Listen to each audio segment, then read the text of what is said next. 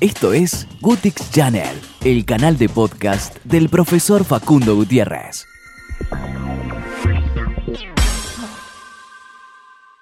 Hola a todos, ¿cómo están? Bueno, bienvenidos a mi canal de podcast. Bueno, en esta oportunidad vamos a hablar muy brevemente sobre el método científico, ¿sí? No es muy difícil, es algo bastante lógico, pero nos permite a nosotros a ciencia cierta comprobar o decir o asegurar que algo es eh, científicamente eh, comprobado o comprobable, ¿sí? El primer paso del método científico, como hemos visto en clase muchas veces, es el tema de la, de la, observación, ¿no? La observación, ¿cómo se realiza? ¿Qué es la observación? Es el análisis sensorial sobre algo, una cosa, un hecho, un fenómeno, ¿no? Que algo que despierta curiosidad. Conviene que la observación sea detenida, concisa y numerosa. No en vano es el punto de partida del método y de ella depende en buena medida el éxito del proceso. ¿no? Primero que hacemos, observamos. ¿sí? Observamos un suceso, algo que pasó, ¿sí? Y, y, por supuesto que capta nuestra atención, ¿no? Y ahí pasamos al segundo punto, que es el punto de la hipótesis. La hipótesis es la explicación que se le da al hecho fenómeno observado con anterioridad. Puede haber varias hipótesis para una misma cosa o acontecimiento, y estas no han de ser tomadas nunca como verdaderas, sino que serán sometidas a experimentos posteriores para confirmar su veracidad. veracidad. Una hipótesis es, es un esbozo de lo que creemos que puede llegar a ser en base a conocimiento previo o en base a nuestra experiencia o en base a eh, una corazonada que tengamos, ¿no? Entonces, una vez que tenemos la, hipótesis, tenemos que pensar en la experimentación, ¿sí? Es la fase del método científico que consiste en probar, experimentar para verificar la, la, validez de la hipótesis planteada, ¿no? O descartarla parcialmente o en su totalidad, ¿no?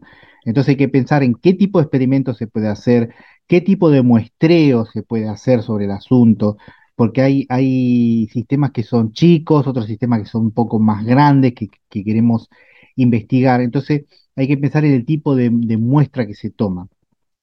¿sí? asimismo, eh, todo esto tiene que estar documentado, escrito en algo, con alguna, eh, con alguna eh, organización, o mejor dicho, algún instituto o algo que nos avale ese, ese, ese trabajo experimental que estamos haciendo, ¿no? Entonces, eh, una vez que logramos la experimentación y podemos comprobarlo, llegamos al cuarto paso, que es el paso de la teoría. Se hace en teoría de toda aquella hipótesis con más probabilidad de confirmarse como ciertas. ¿sí? La teoría son aquellas hipótesis con más probabilidad de confirmarse como ciertas. ¿sí? No, hay cosas que lamentablemente por nuestra tecnología, por, por lo que fuese, no podemos llegar a comprobar. Por ejemplo, la teoría de la relatividad, ¿sí? Nadie pudo viajar a la velocidad de la luz para decir que eso que se planteaba es una ley, ¿sí? Que es el quinto paso. Entonces sigue siendo una teoría, como la teoría de la evolución, como la teoría, ¿no? Y así podemos decir, ¿no? Unas ciertas cosas que no hay, eh, no está la probabilidad de confirmarse como ciertas, ¿sí? Se tienen algunas algunas cosas por ahí, algunos pensamientos muy lógicos, que, realmente sería así, pero no lo podemos comprobar, ¿sí? Luego, el quinto y último paso es la ley. Una hipótesis que se convierte en ley cuando queda demostrada. Una vez que se tiene esto, ¿no? Un análisis de la teoría, de todo este método científico, sale un informe, ¿sí? Y el informe dice si es, no es esto pasa mucho en medicina. Por ejemplo, se, se investiga una droga que, supuestamente hizo o se quiere saber cuáles son los efectos eh, en una droga de prueba. Bueno, se hace una prueba en un reducido grupo de personas y en base a, lo que pasó con esas personas, si tuvieron, si la aceptaron bien, si no, no hubo contraindicaciones, si no hubo problemas graves, se hace un muestreo en un número más grande de personas. Entonces así se puede tener más a ciencia cierta cuál es la tolerabilidad de la droga, cuál es el, ¿no? Una vez que se llega a, a la demostración fáctica, ¿sí? De, de, un grupo aceptable de personas, ahí recién ese medicamento puede salir a la venta, ¿no? Algo similar pasa en el mundo científico, ¿sí? Con este método científico.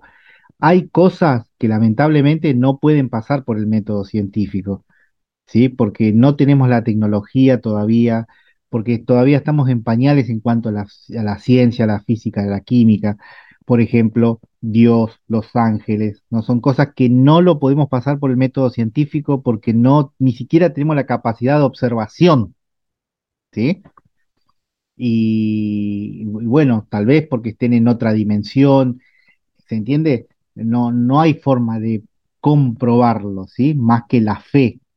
Por eso la fe muchas veces dicen que contrasta con, con lo científico, por justamente tener eso, ¿sí? Uno tiene que creer, dar fe.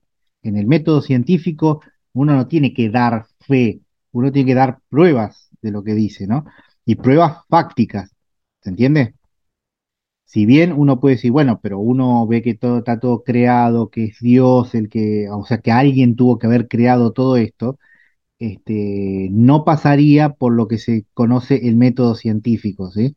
Porque tendría que haber una prueba fáctica donde aparezca, tal vez con un nombre, algo en algún punto de- del universo o algo así, ¿no? O pruebas directas, ¿no? Que, que, que implique a varios, eh, a varios este, testigos, que por supuesto tienen, tienen que ser científicos, y, ellos llevarlo a- al, digamos, a, a un informe, ¿se entiende?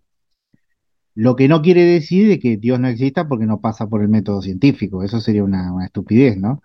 Muchas cosas no pasaron por el método científico y, se, y sin embargo con el tiempo y el avance de nuestra tecnología nos dimos cuenta que sí existían y que sí estaban y que sí eran parte de nuestra vida diaria, ¿no? Como por ejemplo las ondas de radio, eh, por ejemplo la antimateria, ¿sí?